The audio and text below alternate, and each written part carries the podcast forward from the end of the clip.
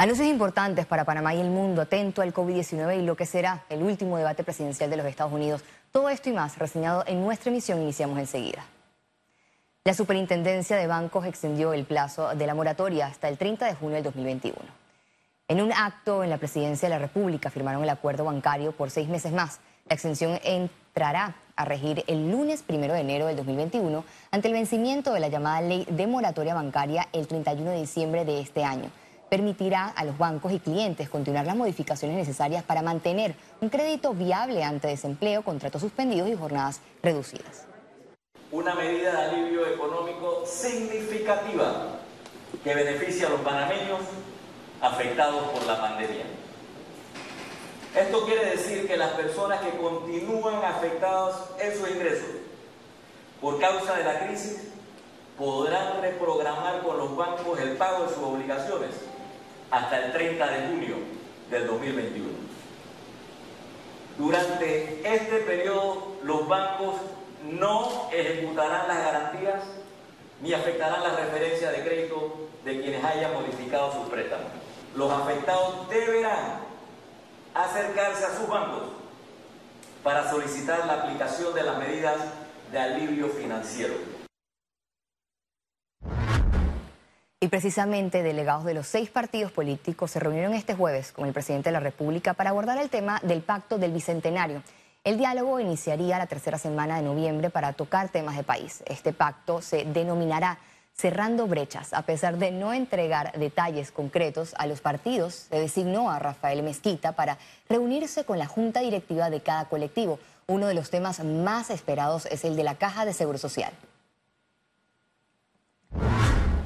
La Asamblea Nacional aprobó nuevamente en primer debate el presupuesto general del Estado 2021. La Comisión de Presupuesto recibió el proyecto que dicta más de 24 mil millones de dólares que será distribuido entre las entidades y ministerios del gobierno. El independiente Gabriel Silva presentó modificaciones en transparentar la planilla 172, eliminación de viajes en clase ejecutiva y rendición de cuentas. El documento sufrió cambios con un aumento de 103 millones de dólares, con ajuste a 38 instituciones por 781 millones. La Caja de Seguro Social recibió el incremento de 184 millones en su presupuesto. Y de manera abrupta, el Pleno de la Asamblea Nacional se resistió a discutir el proyecto que endurece las penas a los conductores en estado de embriaguez.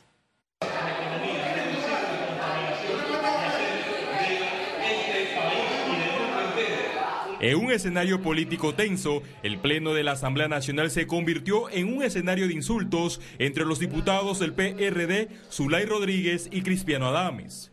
El panameñista Luis Ernesto Carles señaló que la diferencia fue por el proyecto que eleva a 10 años de prisión la sanción por homicidio culposo, donde él es proponente.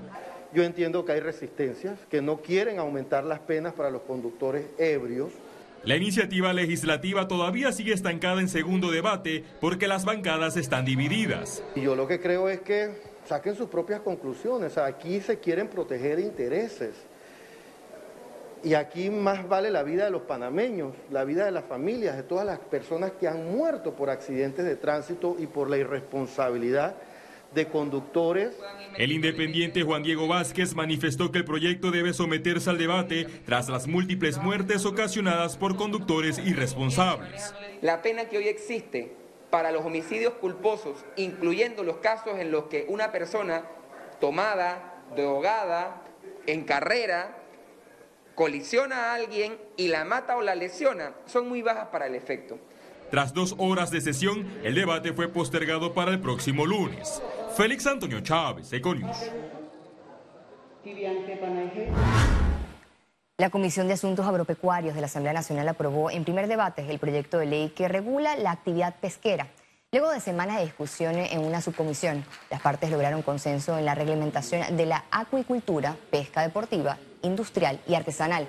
La propuesta contempla sanciones por irregularidades que van desde la suspensión de la licencia de pesca por dos años y multas de hasta 150 dólares por cada tonelada de, en naves de servicio interior. Nos sentimos orgullosos de este momento porque se está presentando un documento eh, que ha sido ampliamente discutido, pero siempre, como usted sabe, uno puede volver a revisarlo y lo puede mejorar, pero ya llegó el momento, es la hora, es la hora de tener esta ley. Es una ley de muchos artículos, y en los artículos no necesariamente se iba a lograr una interpretación de conformidad general eh, en un primer momento. Entonces, por eso se creó una subcomisión que ha venido trabajando por más allá de un año. El ministro de Desarrollo Agropecuario fue tajante en cuanto al fin de la Autoridad Panameña de Seguridad de Alimentos, AUPSA. La, la, URSA muere y la vamos a enterrar boca abajo para que no salga. Ese es el mensaje claro y preciso. La ley que estamos discutiendo elimina la UPSA, esa super institución que se creó usurpando las, eh, eh, actividades que le correspondían al Ministerio de Salud por Constitución y al MIDA, y se crea una unidad de servicios. Cambiamos de tema. La tasa de positividad de pruebas COVID-19 de este jueves se mantuvo estable en 10.2%. Veamos en detalle las cifras del reporte epidemiológico del Ministerio de Salud. El reporte epidemiológico de este jueves totalizó 127.227 casos acumulados de COVID-19. 792 sumaron los nuevos contagios por coronavirus. 670 pacientes se encuentran hospitalizados, 120 en cuidados intensivos y 550 en sala. En cuanto a los pacientes recuperados clínicamente, tenemos un reporte de 103.398. Panamá sumó un total de 2.612 fallecidos, de los cuales 15 se registraron en las últimas 24 horas. Economía. Es presentado gracias a Factoring de Caja de Ahorros.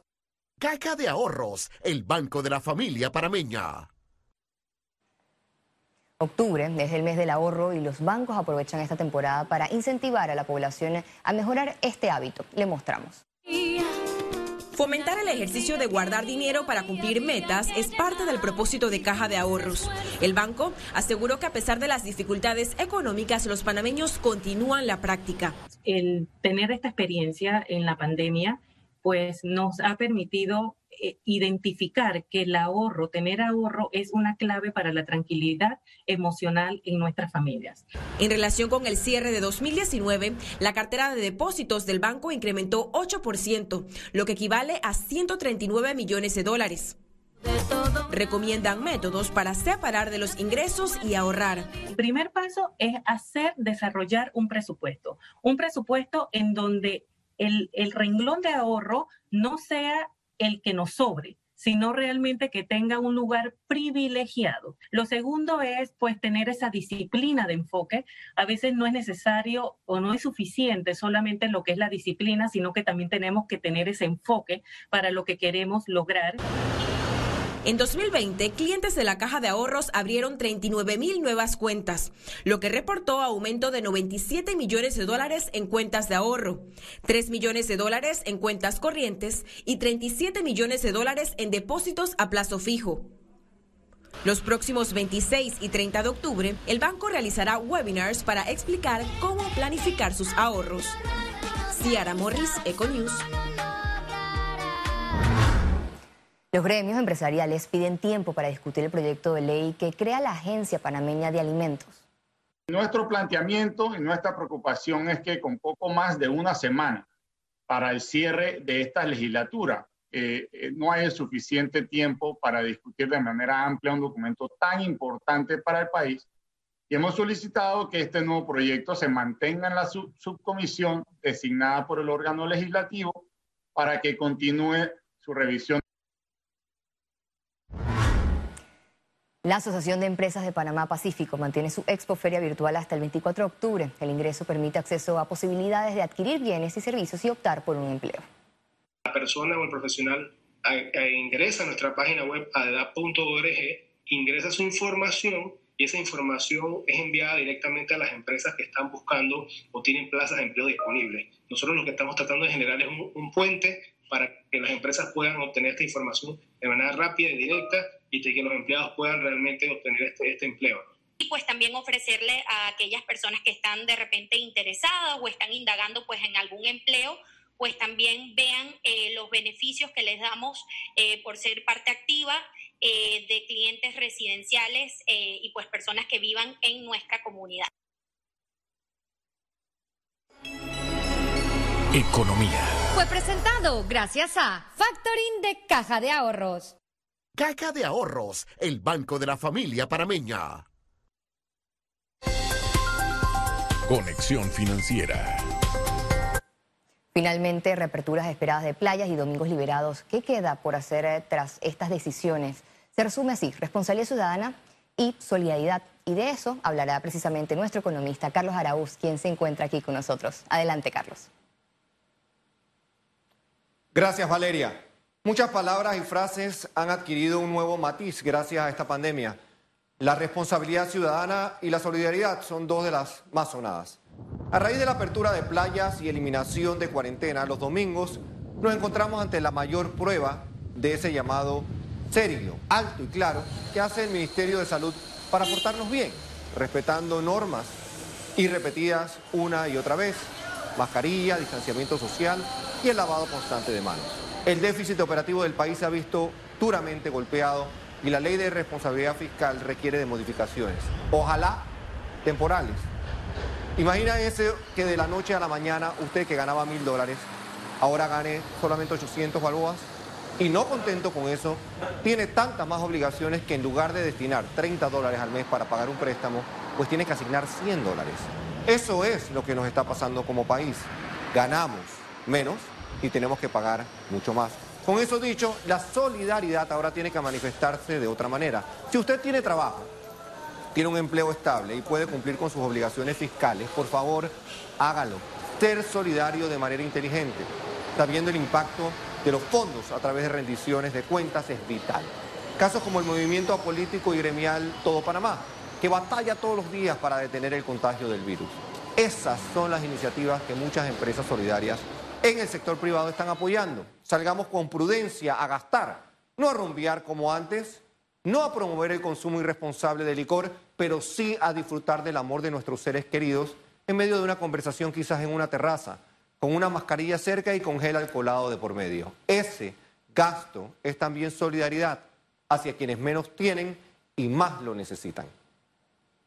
Vuelvo contigo, Valeria. Muchas gracias, Carlos. Y tal cual lo acabas de ejemplificar en esos detalles de solidaridad está el porvenir del país y para evitar retrocesos en reaperturas.